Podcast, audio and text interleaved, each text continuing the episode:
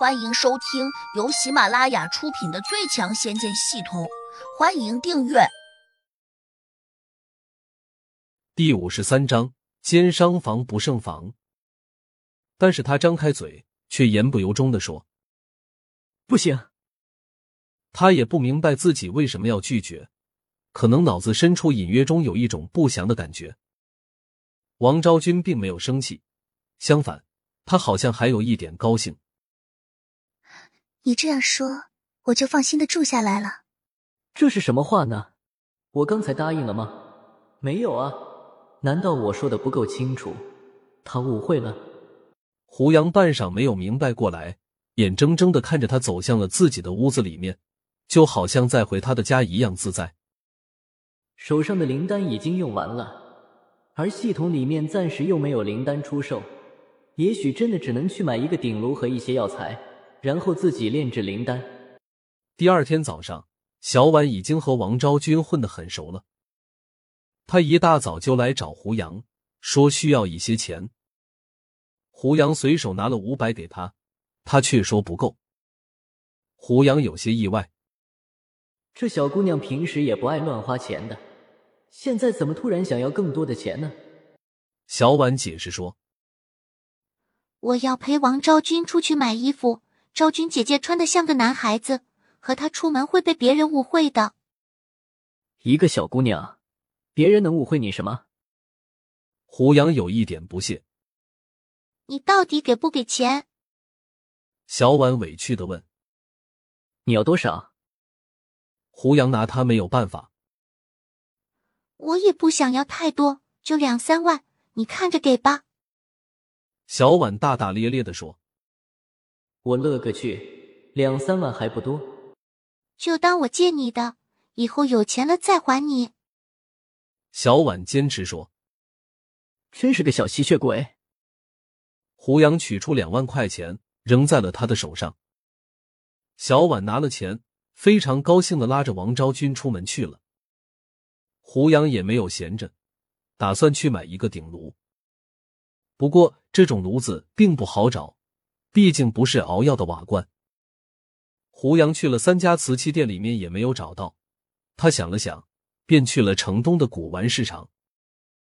那里有很多古玩店，多数摆放着一些不知真假和不知年份的玉器，以及一些现装的古书和一些残缺的笔墨纸砚。胡杨转了一圈，终于在一个不起眼的店铺里面发现了鼎炉，而且还不止一个。店老板长得有些清瘦，炯炯有神的眼睛看起来十分的精明。这位朋友，你想买鼎炉吗？到我这里来买，你可算是找着地方了。不知你想买一个什么样的？胡杨仔细想了想，脑中关于炼丹的记载，其中有一个说明，鼎炉非常重要。拿同样的材料放在不同的鼎炉里面。哪怕控制着相同的火候，也会炼出不一样的灵丹来。普通的鼎炉里面甚至没有一个阵法，虽然从内表面看，几乎所有的鼎炉都刻着不少纹路，但多数的纹路都不是阵法，只是拿来唬人玩的。问题是现在我对阵法一窍不通，但有一点他很清楚，关于鼎炉的记忆，至少在最近这几个年代。由于这个星球没有能力，并没有再出现什么修真人，自然也不会出现刻有阵法的鼎炉。因此，要想找到一个有阵法的鼎炉，最好是找那种年生久远的。想到这里，忽然便问那个老板有没有这样的鼎炉。老板陪着笑说：“肯定有，还不少呢。”说着，他便领着胡杨到后面的院子去。